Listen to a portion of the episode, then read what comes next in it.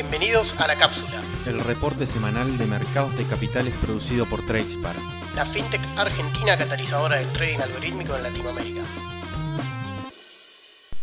Buenas tardes para todos. Nos encontramos de nuevo en este espacio de la cápsula después de dos semanas. En dos semanas en la que pasó absolutamente de todo y vamos a hablar de un montón de cosas, tanto en el plano internacional como en el plano local. Y tenemos muchísimo para comentar. Vamos a empezar como siempre, empezamos por Estados Unidos. Dato clave de la semana en Estados Unidos, la semana pasada se dio el dato de inflación, que el dato de inflación vino más alta de lo que se esperaba, vino un 8,6% anual en lo que fue mayo contra mayo del año pasado, y es esta la más alta de los últimos 40 años. Justo cuando todo el mundo pensaba que iba a empezar a desacelerar un poco por lo que había mostrado el mes pasado, y este fue el mes más alto de todos, con un 1% en, lo que fue mayo. Y bajó de un 8,3% que había el mes pasado, subió a un 8,6%. Esto hizo que ayer miércoles, después del comité de la Fed, se decida imprevistamente para muchos subir la tasa en 75 puntos básicos, siendo la suba más alta en los últimos 30 años. Y dejaron a la tasa de interés corta en el rango de entre 1,5 y 1,75%.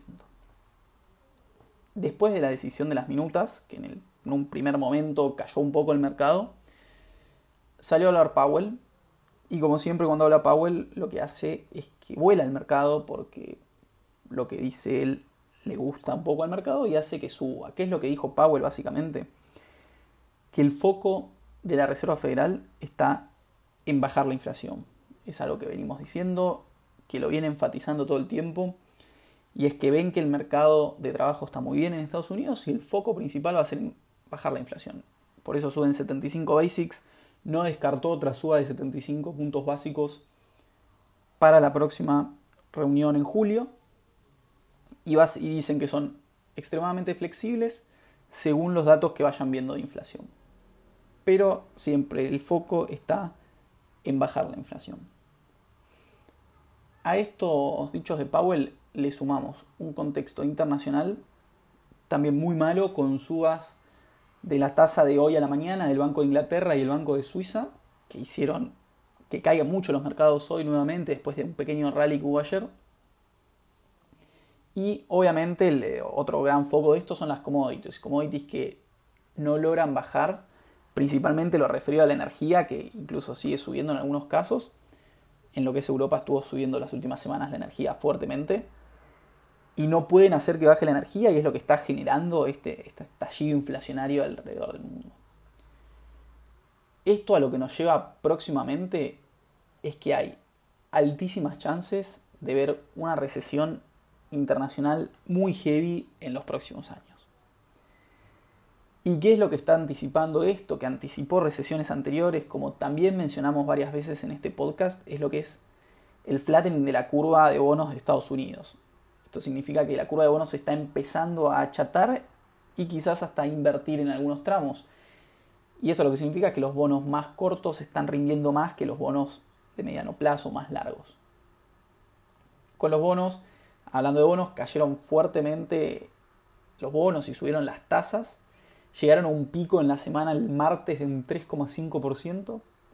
Y hoy, después de la decisión de ayer de la Fed y hoy nuevamente, bajaron un poco y cierran hoy jueves en 3,25%. La de 10 años, que es la de referencia. Mostrando así que ni siquiera estamos viendo un flight to quality y se están desangrando los activos de acciones y equity, pero se están yendo hacia bonos. Entonces todos los activos están bajando muy fuertemente a nivel mundial. Vamos a pasar a ver un poco lo que, estuvo pasando en el mercado y principalmente se está anticipando el mercado y a pesar de terminar medianamente bien lo que fue mayo, ahora en junio arrancó otra vez otra baja muy muy grande y estas dos semanas son las dos semanas con más baja en lo que va del año. Después de que el mismo día de que la Fed reaccione fuertemente y meta una suba de 75 puntos básicos, que fue el miércoles, y el mercado le crea a Powell, y el S&P suba un 1,5% y el Nasdaq más de un 2%, hoy, un día después de eso, el mercado nuevamente se hizo pelota. El S&P 500 bajó un 3,2% en el día. Lleva un 10% de baja en estas dos primeras semanas de junio. Y en lo que va del año está en terreno de bear market en 24% de caídas, siendo así de los peores años de la historia para el S&P 500 en los primeros seis meses. Si vamos a ver el Nasdaq, hoy cae en el día más de un 4%, dando caídas desde principios de junio de un 12%, y en lo que va del año la caída del Nasdaq es de un 32%. Y si vamos al que viene un poquito más estable que los dos, que siempre es más estable por el tipo de acciones que lo componen, es el Dow Jones Industrial, que hoy cerró un 2,4% a la baja. En la primera quincena de junio un 9% de caídas.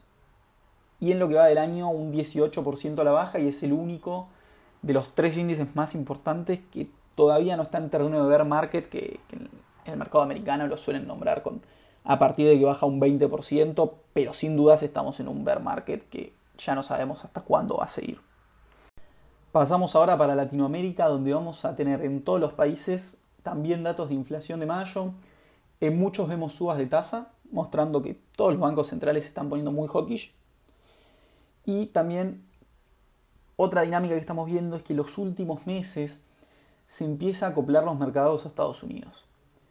Después de los primeros 3, 4 meses del año con una divergencia bastante grande y muchos mercados que tenían rendimientos fantásticos. Principalmente lo vimos en Brasil, en Colombia, en Chile, pero en todos los mercados de la región. Y ahora vamos a ver que la mayoría ya están nuevamente en terreno negativo. Empezamos por México, donde vemos en este caso sí un poco de tregua en la inflación, que fue de un 0,18% en el mes de mayo, y anualizada la interanual en un 7,65%. Esto está abajo del 7,68% que habíamos visto en abril, pero en cuanto a lo estimado por el mercado quedó un poquito alto porque el mercado estaba estimando un 7,61%. La semana que viene van a anunciar decisiones de política monetaria y el Banco de México lo que dijo es que van a tener en cuenta las decisiones de la Fed. Por lo que seguramente vayamos a ver en México una suba de tasas, a diferencia de que ahora están en un 7% comparado en Estados Unidos que estaban al torno de un 1%. En cuanto a los mercados, en junio para el IPC fue bastante malo, con caídas de casi un 9% en lo que va del mes, pero peor todavía el que es el EWW, que es el ETF de renta variable en México, donde las caídas se ven más fuertes con un 13% en lo que va del mes de junio. Y esto va a ser una constante en todos los países que vamos a estar analizando caídas muy fuertes. En cuanto al peso mexicano, que venía muy firme hasta la última semana, se desató muy fuertemente esta última y subió casi un 6% y pasó a estar en 20 pesos con 60 por cada dólar. Si pasamos para Colombia, tenemos también cierta desaceleración en la inflación en mayo, que fue un 9,23% en abril, y ahora en mayo fue un 9,07%. Pero lo que están viendo desde el Banco Central de Colombia es que para junio va a aumentar más todavía, porque la que quedó de junio del año pasado fue bastante baja, por lo que estiman que para el próximo mes la inflación va a estar en torno al 9,5%. Pero de todas formas lo que más está importando en Colombia en este momento es son las elecciones del domingo que viene, este domingo 19, que vamos a ver si quien va a ganar va a ser la izquierda o va a ser un candidato de la antipolítica. Si gana la izquierda, lo que podemos decir es que Colombia también se está adaptando a lo que está pasando en distintos países de la región, lo vimos con Chile y con Perú el año pasado. Y si gana la antipolítica, también vemos ciertas similitudes con algunos contextos a, a nivel mundial que por lo general lo anti-establishment estuvo teniendo bastante repercusión y podría tener una presidencia en lo que es Colombia. Si pasamos a ver los mercados del país, el ICAP, que es el principal índice, cae muy fuerte en el mes de junio. En la semana va un 4,5% abajo. Y lo que lleva del mes, un 9% abajo cayó. De todas formas, es de los pocos ya a esta altura que se mantiene en terreno positivo, a pesar de estas volatilidades a nivel mundial, y está positivo en lo que va del 2022 en un 3,6%. El peso colombiano es otra moneda que se volvió a disparar este mes después de un muy buen mes de mayo que había tenido y lleva una suba del mes en un 5% y está cotizando en 3.925 pesos. Vamos a continuar ahora el recorrido con Perú, donde también tuvimos datos de inflación, que el dato de inflación en mayo dio de un 0,36% y nos da una interanual de 8,76%, siendo esta la inflación más alta de los últimos 10 años para Perú. Y como venimos viendo también en todos los países, el Banco Central decidió subir la tasa, en este caso fueron 50 puntos básicos, para dejar la tasa de interés de referencia de corto plazo en 5,5%. Yendo a ver los mercados, en junio viene un poquito mejor que otros países que estuvimos viendo antes y las caídas llevan al torno del 6% en lo que va del mes. Y en lo que va del año, el índice general de la Bolsa de Valores de Lima viene bajando un 8%. Pero si vamos a ver el ETF de Perú, que es el EPU, está negativo en lo que va del año un 3,5%, un poquito mejor que, que la Bolsa de Lima, principalmente por lo que fue el desempeño del sol. Pero en lo que llegó junio, con la suba del sol y la caída, llevan bajas del 9%. El sol, así como nos anticipamos, subió este mes de junio, en este caso un 2% aproximadamente, y cierra esta semana en 3,73 soles por cada dólar. Vamos a ver un poco ahora en Chile qué es lo que pasó. La inflación que tiene Chile subió al 1,2% en el mes y una inflación anual de un 11,5%. Esto hizo subir fuertemente la inflación, que había sido de 10,5% en el mes anterior. La reacción de Chile ante esto fue muy similar a la reacción que vimos de la Reserva Federal Americana, que hizo al Banco Central subir la tasa en 75 puntos básicos para dejarla en 9%, siendo la tasa más alta en Chile en 24 años. Y es así otra economía que se va a empezar a recalentar un poco y bajar los niveles de expansión por esta fuerte suba de tasas.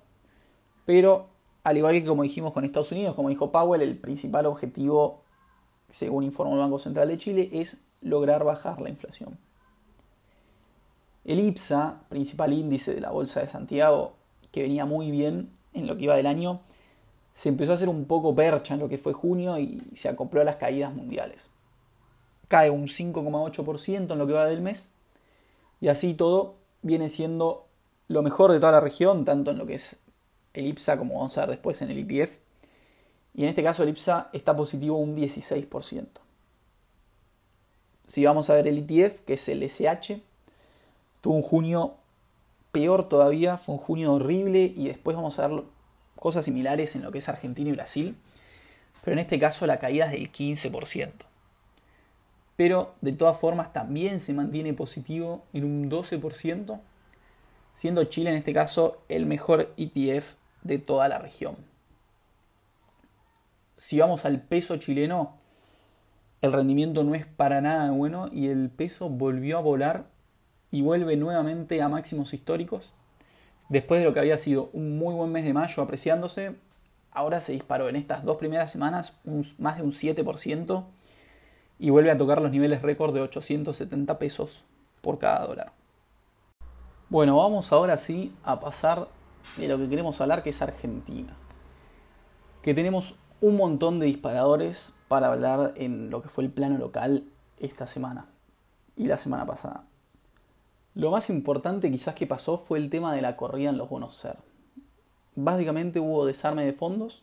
Eh, primero fue el Pellegrini, que desarmó fondos por bastante dinero. Ahí los, los actores, agentes empezaron a, desesperarse un poco, a desarmar fondos comunes. Y llegó el central a ponerle el pecho. Para mi gusto llegó un poco tarde el central. El central apareció a comprar dos días después de que pase la corrida. La corrida fue el, el miércoles de la semana pasada. Teníamos bonos ser cayendo 10%. Y no había absolutamente nadie poniendo un bid para comprar. Y aparece el central al día siguiente recién, pero bueno, un punto a favor que le vamos a poner al central es que siguió comprando al, pasar de los días y acompañando para que las subas en los bonos vayan incrementándose y, no, y aflojen un poco las salidas de los fondos comunes de inversión. Eh, en este sentido, el peor día de rescate fue el miércoles, que se rescataron 50 mil millones de pesos, que es algo que no es común. Al día siguiente se rescataron 40 mil millones, ya con el central empezando a intervenir un poco, y después empezó a pasar 30 mil, y ayer ya fueron 10 mil millones, porque el central principalmente siguió comprando y, y debió seguir emitiendo para comprar bonos, básicamente, lo cual vamos a poner un punto al favor en central, porque si no, se podía generar una corrida muchísimo más grande. Y siempre la pregunta está, ¿a dónde va esa plata cuando salen los pesos? Y la respuesta en Argentina parece ser siempre la misma y bastante obvia y es que fueron hacia el dólar, principalmente a los dólares financieros, que subieron muchísimo, donde revivió el contado con liquidación después de venir planchado desde enero y se voló a 240 pesos, subiendo así un 16% en estas dos semanas todo esto que pasa en Argentina en un contexto en el que el Banco Central no puede acumular reservas, si bien en los primeros seis meses del año la liquidación de los dólares del agro es la más grande de toda la historia, también tuvo el nivel de importaciones más alto de toda la historia, mostrando un poco por dónde se están yendo los dólares y lo que genera eso básicamente es la brecha cambiaria tan grande que tenemos entre el oficial y los dólares financieros que incluso estas semanas se amplió todavía más.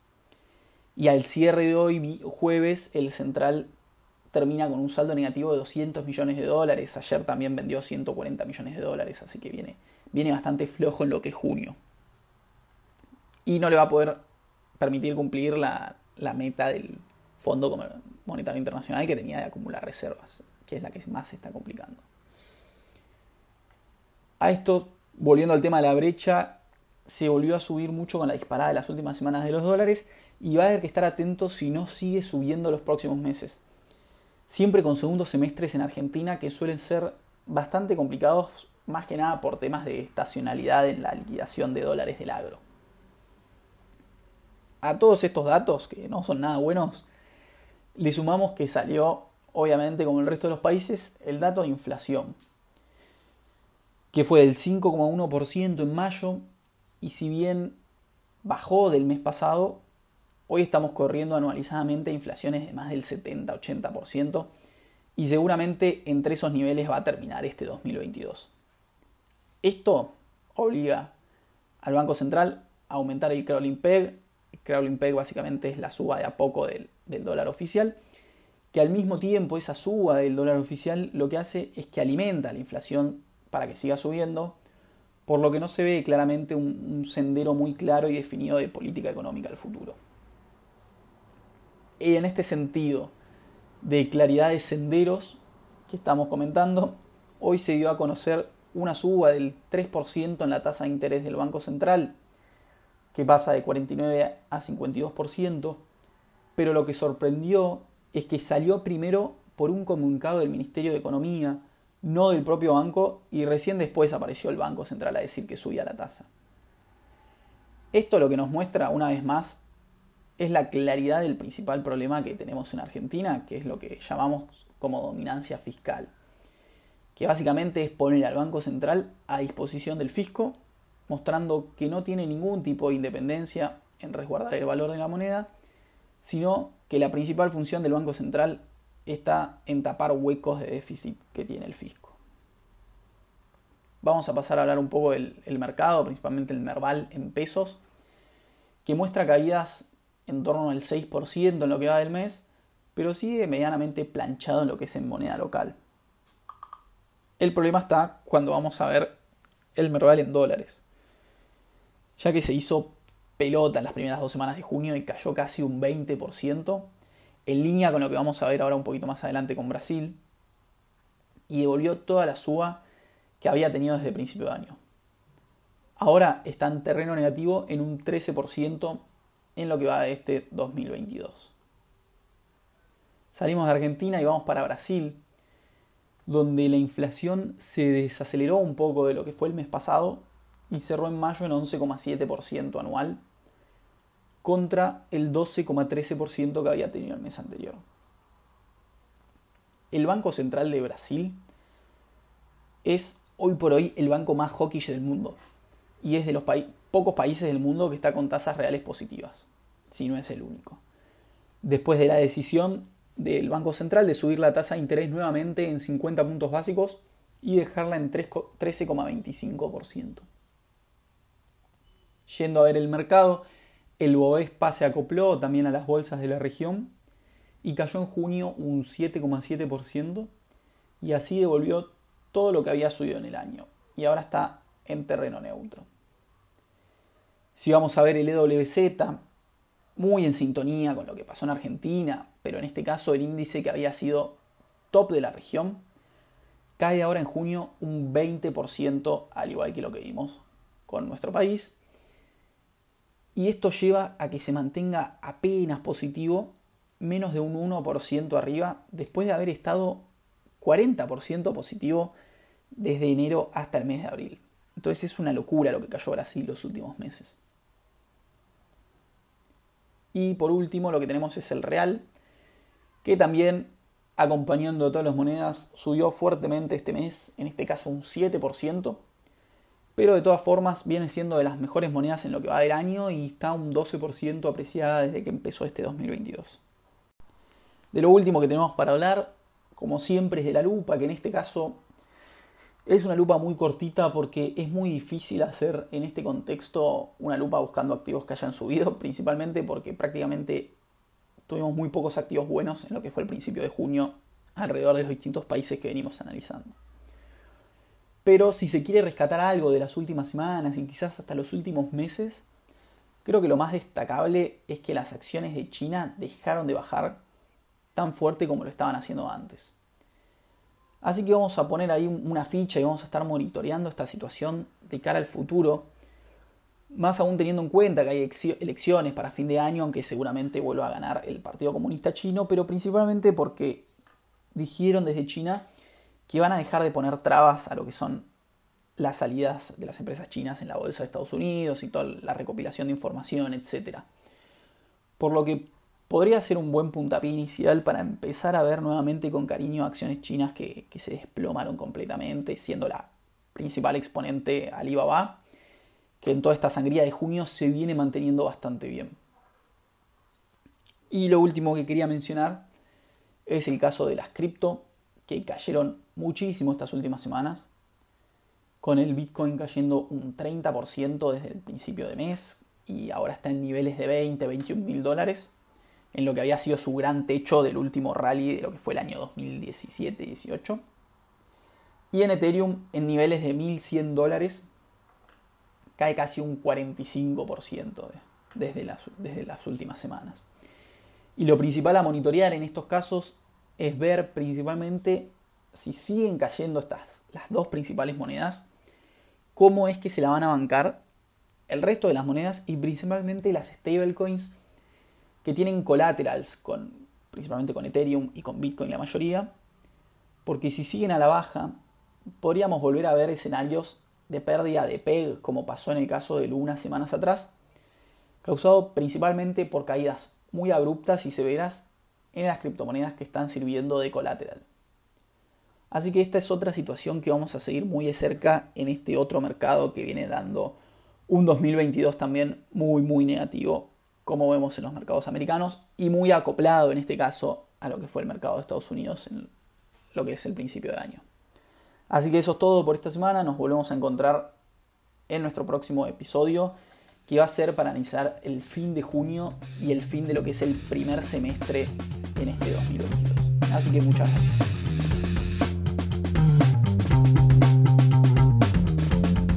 Para más información pueden encontrarnos en nuestra página web www.tracepark.la o en Spotify, Apple Podcasts, Google Podcasts y demás plataformas de contenido en audio a las que podrán acceder desde cualquier dispositivo.